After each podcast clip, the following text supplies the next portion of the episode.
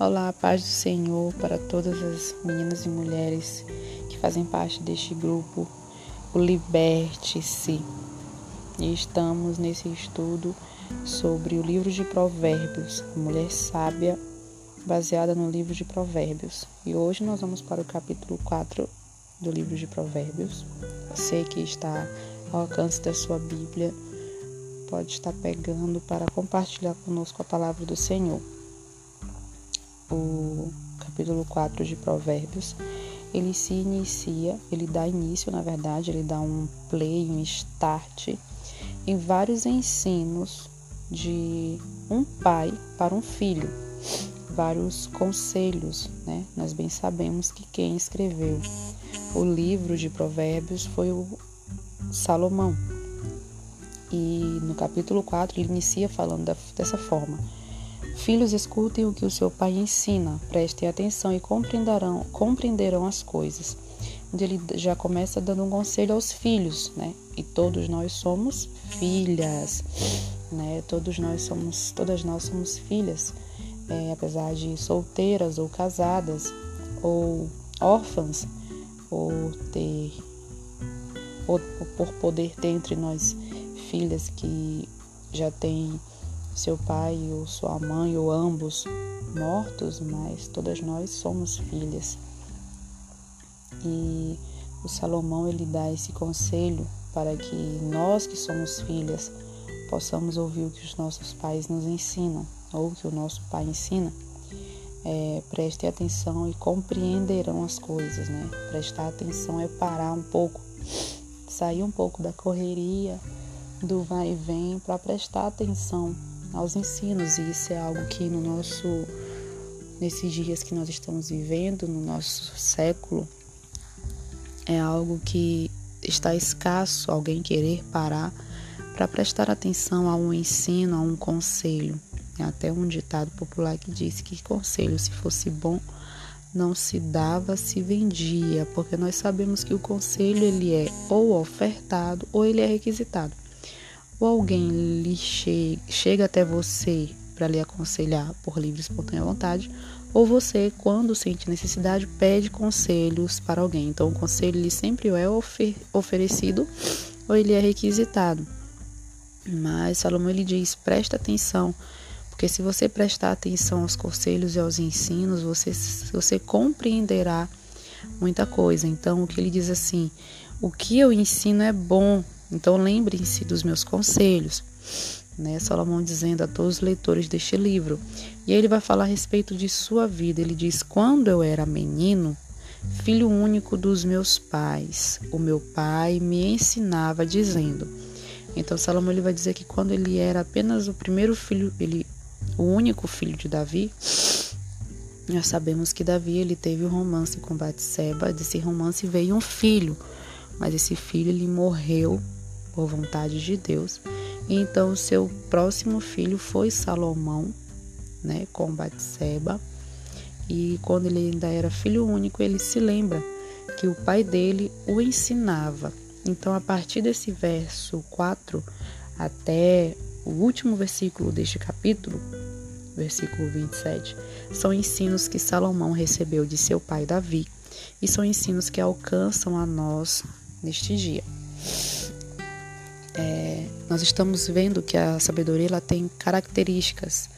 Nós já vimos que a sabedoria ela é agradável, nós já vimos que a sabedoria ela não está longe, que a sabedoria ela está perto, e hoje nós vamos ver que a sabedoria é algo fundamental para as nossas vidas. No verso 7 diz: Para ter sabedoria é preciso primeiro pagar o seu preço. Então use tudo o que você tem para conseguir a sabedoria, a compreensão na linguagem de hoje. E na linguagem é, mais antiga diz que a sabedoria é a coisa principal.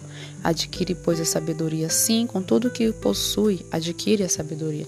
Então, quanto nós temos dado de nós mesmas para ter a sabedoria de Deus? O quanto nós temos buscado a sabedoria? O quanto nós temos sacrificado para obter a sabedoria?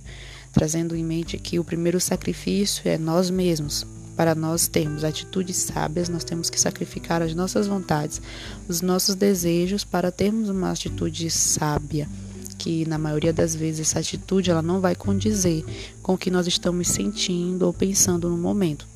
Porque as atitudes sábias, elas sempre são exigidas em situações difíceis, em situações de problema, onde você tem uma escolha. A gente falou, já falou sobre isso aqui. É, ser sábia, ter sabedoria, ou agir dessa forma, é uma escolha.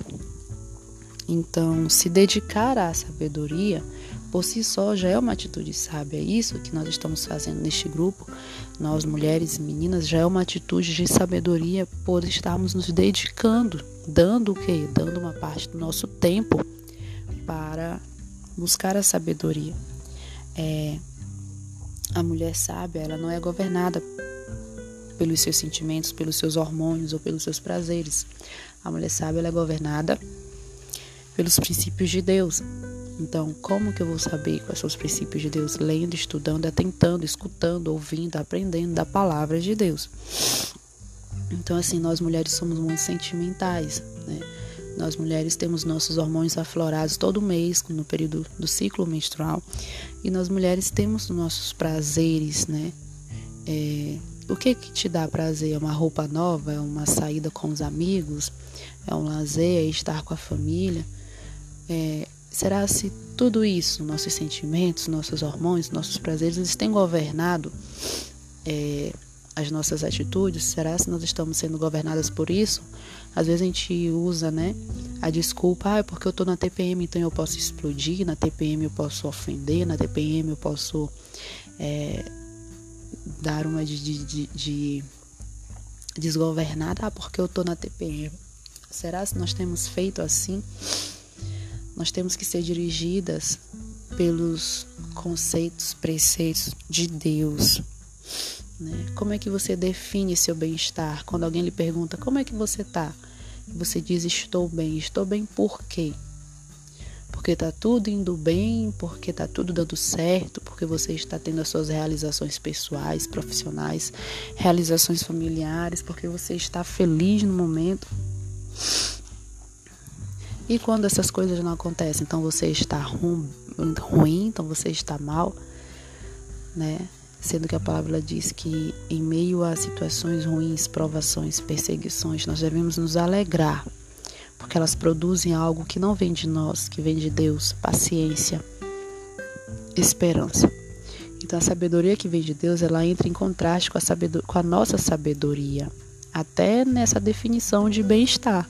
A definição de Deus para quando você está bem é totalmente diferente da nossa definição de estar bem. Totalmente diferente. Quem não já pensou assim para nós casadas?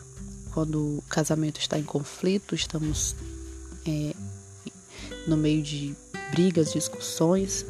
Quem não já pensou no divórcio? Ainda mais quem tem filhos, né? Ah, é melhor nós nos separarmos, porque vai ser melhor para os nossos filhos não estar vendo essas brigas e discussões.